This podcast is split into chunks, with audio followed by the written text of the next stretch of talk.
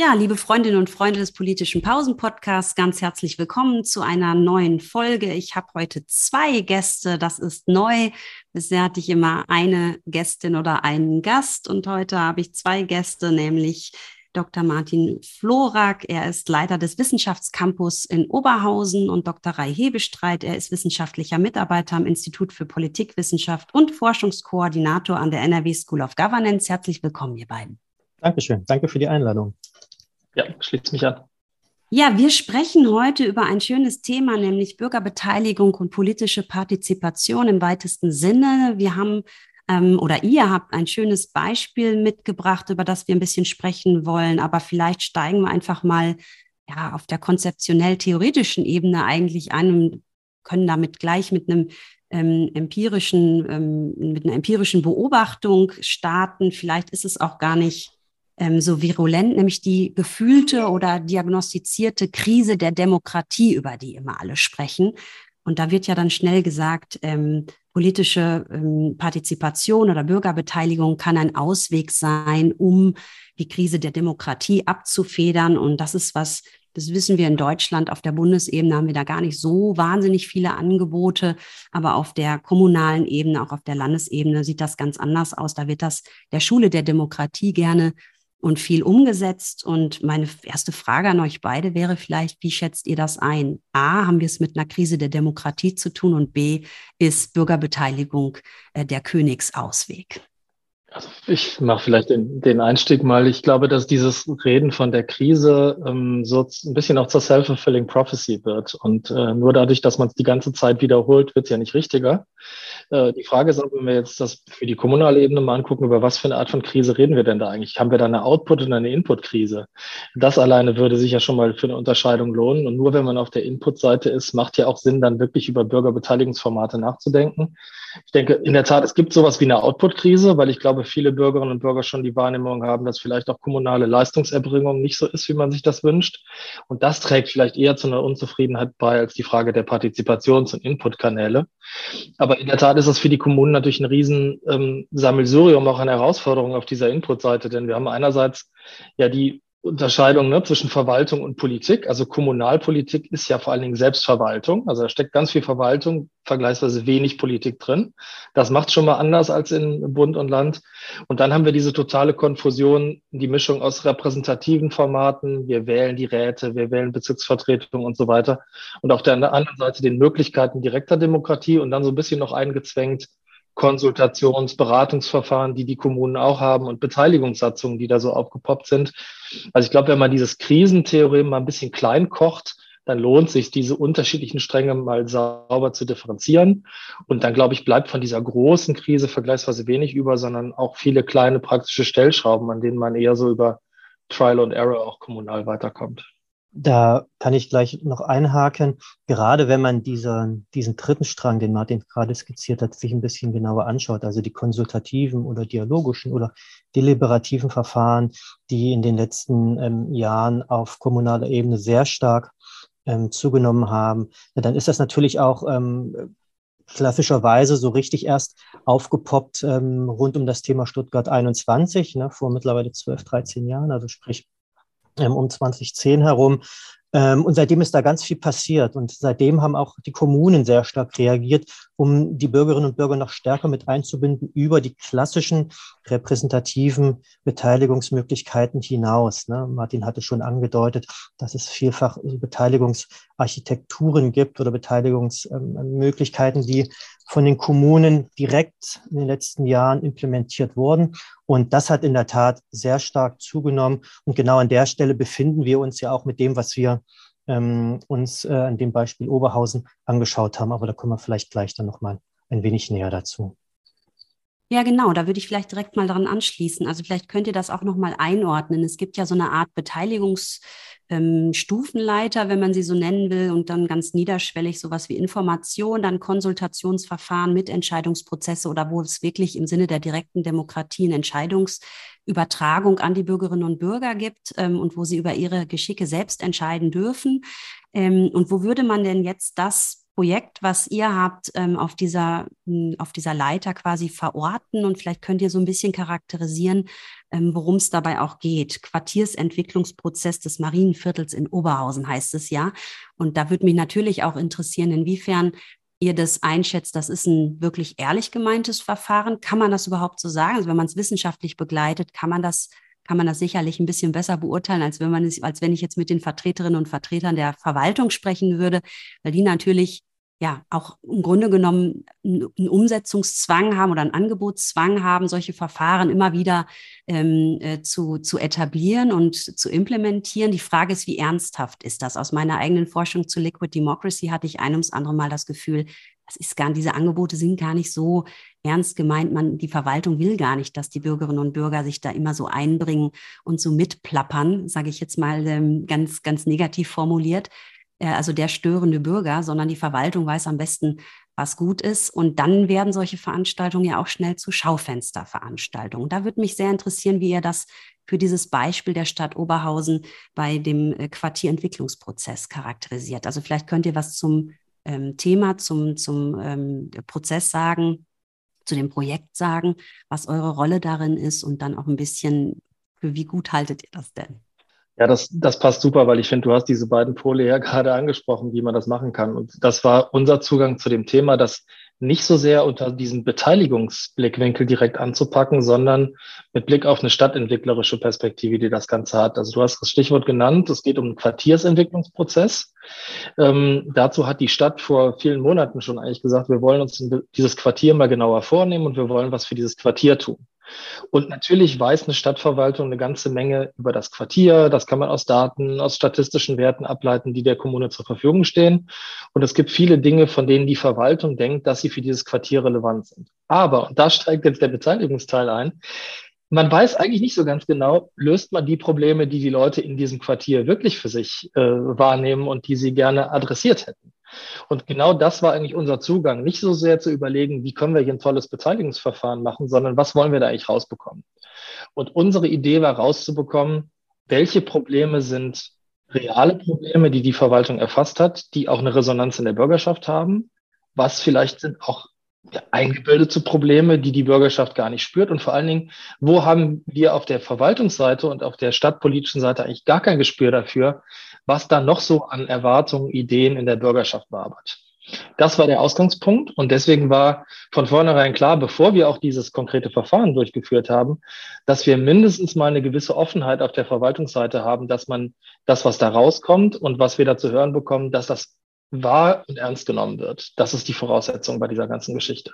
Trotzdem gab es dann eine Reihe, ich nenne sie jetzt mal Anerkennungskämpfe, sowohl bei der Veranstaltung als auch im Nachgang, weil natürlich dann doch die Frage ist, weckt ihr da Erwartungen der Bürgerschaft, wenn ihr Leute anhört, die wir am Ende nicht befriedigen können? Die, diese Frage hat man und ich finde, das macht ehrlich gesagt das Interessante bei diesem Verfahren aus, dass es ja darum nicht geht, da sozusagen Ringelpitz mit anfassen zu spielen und alle freuen sich am Ende, sondern dass es natürlich auch um streitige Dinge gibt und da auch konfliktäre Dinge zur Sprache kommen wollen.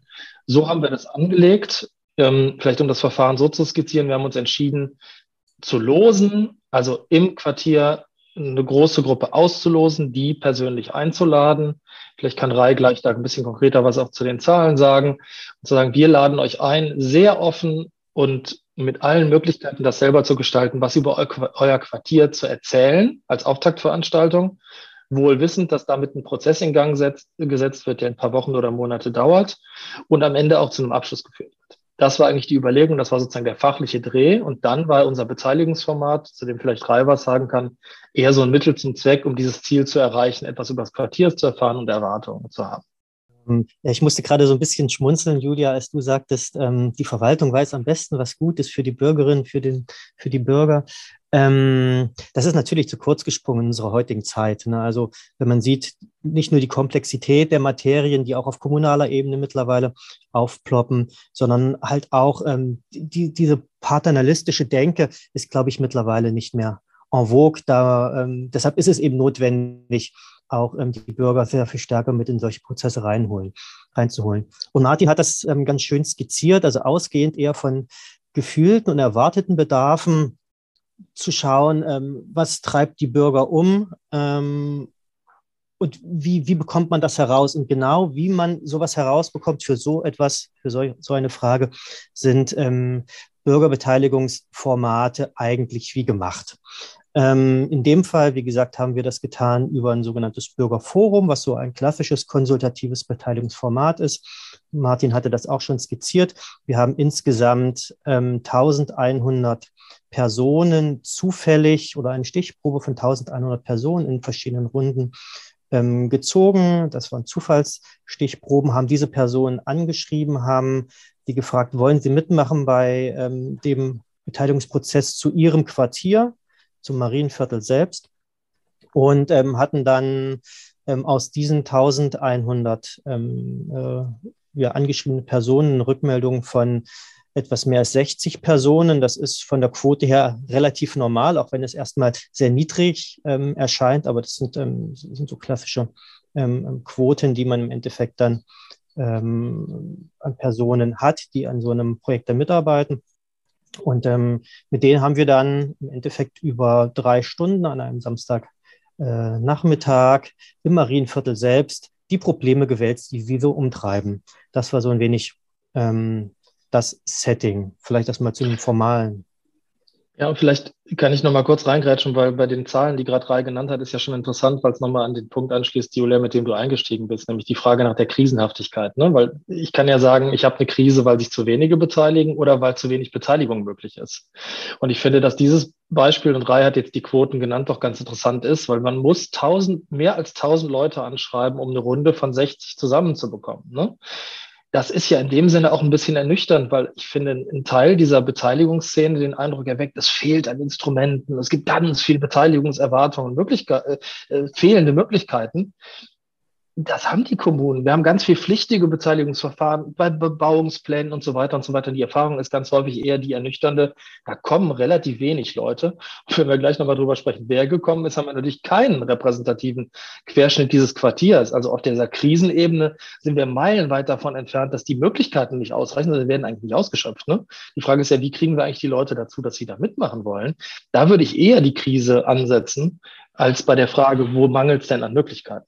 Jetzt sind ja Bürgerräte in aller Munde und man sagte immer, Bürgerräte, die würden alles verbessern, selbst sogar die Arbeit des Deutschen Bundestages. Ähm, klingt ein bisschen bei dem Bürgerforum, was ihr skizziert, dass ähnlich rekrutiert wird, wie man sich das auch bei Bürgerräten vorstellt. Könnt ihr da nochmal so ein bisschen den Unterschied ähm, skizzieren, was ein Bürgerrat im Unterschied jetzt zu diesem Bürgerforum ist. Und dann interessiert uns natürlich und die Hörerinnen und Hörer, wie ist das denn dann abgelaufen und was ist rausgekommen? Kann man da einen kleinen Zwischenstand schon mal bieten? Ihr habt gesagt, es ist ein monatelanger Prozess, der sicherlich noch nicht abgeschlossen ist, aber vielleicht kann man da mal so einen kleinen Zwischenstand Einblick geben.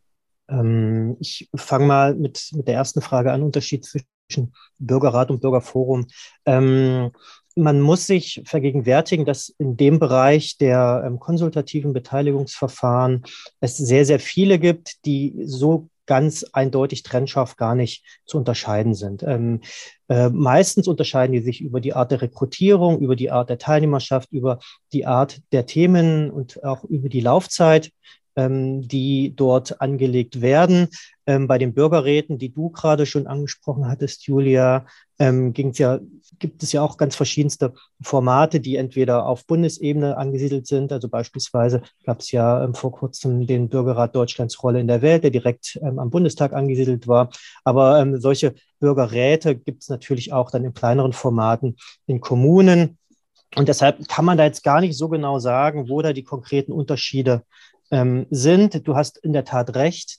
Die Rekrutierung über zufällig ausgewählte Bürgerinnen und Bürger, die war ähnlich, aber wenn man in die Formate reingeht und in die, die einzelnen Bausteine, die dort gemacht werden, dann gibt es in der Tat verschiedenste Unterschiede.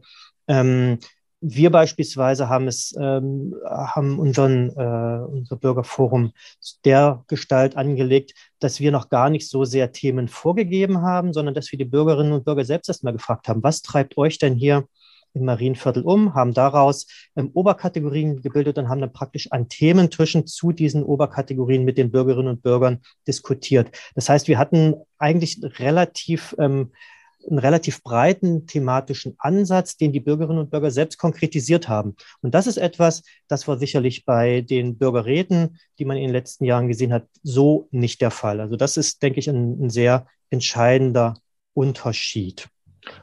Ja, und vielleicht kann ich es ein bisschen praktisch nochmal aufladen, was wir dann gemacht haben. Also wir haben einerseits ähm, Dinge gehört, die wir als Zuhörer schon vorher antizipiert haben, die wir zu hören bekommen. Ja, das ist ein wichtiger Teil. Es waren aber interessanterweise auch Dinge dabei, die einen ganz anderen Zungenschlag bekamen, die wir nicht unbedingt erwartet hätten. Ja, und neue Themen, die da auf die Agenda gespült worden sind. Und wenn man es ein bisschen äh, in, in Kategorien einteilen will, würde ich sagen, gab es einen Teil einfach auch ganz praktischen Informationsbedarf in der Bürgerschaft, Dinge, die einfach gefragt werden, ja, wo dann am Ende eine Verwaltungsantwort erwartet wird, die man dann auch befriedigen muss. Das haben wir versucht zu tun. Das läuft jetzt parallel, also zu filtern, wo muss man einfach Informationen zurückspielen und wie verbreiten wir die nicht nur bei diesem Teilnehmerkreis, sondern wie gehen die vielleicht noch in den Rest des Quartiers, um diese Info weiterzuspielen. Das andere ist so Wünsche und Anregungen, die man dann unterteilen muss. Ne, was davon ist handelbar, was ist vielleicht sowieso schon auf der praktischen Ebene angelegt, wo muss man vielleicht auch Erwartungen enttäuschen. Das haben wir sozusagen aufgenommen, wir haben es sauber dokumentiert, wir haben es weitergespielt. Der Job der Stadtentwicklungsseite ist, das auch in die Fachverwaltung weiterzugeben, idealerweise, und zu kommunizieren. Und der weitere Prozess sieht eigentlich so aus, dass das für uns der Auftakt war. Da sind ein paar Hausaufgaben ins Stammbuch geschrieben. Darum kümmert sich jetzt auch die Verwaltung intern. Aber es gibt weitere Dialogformate in den kommenden Monaten. Und unsere Planung ist, dass das ganze Verfahren im Juni abgeschlossen werden wird, wenn man die gleiche Gruppe an Leuten, die da teilgenommen haben bei diesem Bürgerforum, wieder einlädt, um zu sagen, hier ist mal unsere Leistungsbilanz, das haben wir in der Zwischenzeit gemacht. Ihr kriegt von uns eine Antwort und wir zeigen, was daraus folgen kann und was vielleicht auch Follow-up-Maßnahmen sind. Und gleichzeitig wollen wir das bei dieser Abschlussveranstaltung nicht nur auf den Kreis derjenigen begrenzen, die schon da gewesen sind, sondern wir wollen dann nochmal breit offen ins Quartier einladen und sagen, wer noch zuhören möchte, ist herzlich eingeladen.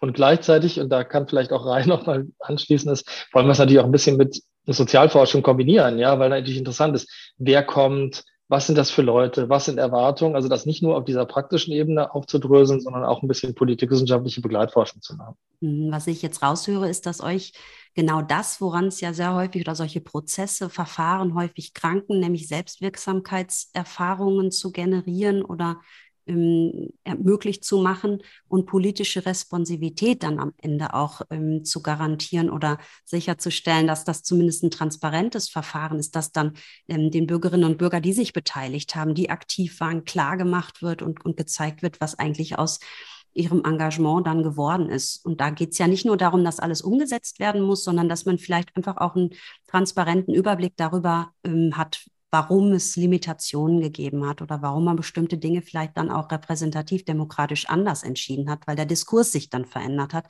Aber dass das alles nicht einfach so sang- und klanglos ins Leere halt. Also das ähm, finde ich sehr ambitioniert, bin ich sehr gespannt drauf, wie das weitergehen wird. Meine Frage wäre, wenn wir uns das Quartier, ähm, äh, Quartiersentwicklungs Projekt jetzt anschauen, dann scheint das was zu sein, was irgendwie so folgelogisch ist, dass man so ein Thema auswählt. Vielleicht können wir zum Abschluss noch mal ganz kurz drüber sprechen, ähm, welche Themen würden sich denn für sowas nicht eignen? Oder anders gesagt, wenn dieses jetzt ein erfolgreiches Projekt wird, ist denn dann das Ziel auch verwaltungsseitig, und da spreche ich jetzt in Martins Richtung, ähm, solche Prozesse regelmäßig anzulegen? Weil ihr habt schon gesagt, das ist sehr aufwendig und, und sehr teuer. Ähm, ja, also üblicherweise wird man ja so in der äh, Beteiligungsliteratur lesen, solche Verfahren müssen kontrovers und konkret sein, damit sie irgendwie funktionieren. Ne? Und äh, das wollen wir ein bisschen abfragen, weil wir haben jetzt bewusst was nicht sehr Kontroverses zum Thema gemacht, sondern wir wollten erstmal offen abfragen. Also das ist dieser konsultative Gedanke, wir wollen Beratung durch die Bürger als Experten ihres Quartiers haben. Insofern ist das, finde ich, eine gute Erfahrung, dass die wirklich in dieser Art von Laienexperten wissen, ähm, wirklich einen Beitrag leisten können, Informationen bereitzustellen, die anderweitig nicht zu heben sind. Dafür ist es super. Insofern kann das aus meiner Sicht auch ein gutes Pilotprojekt sein, das an anderen Stellen anzuwenden. Und da muss man gucken, wie man mit dem Aufwand umgeht.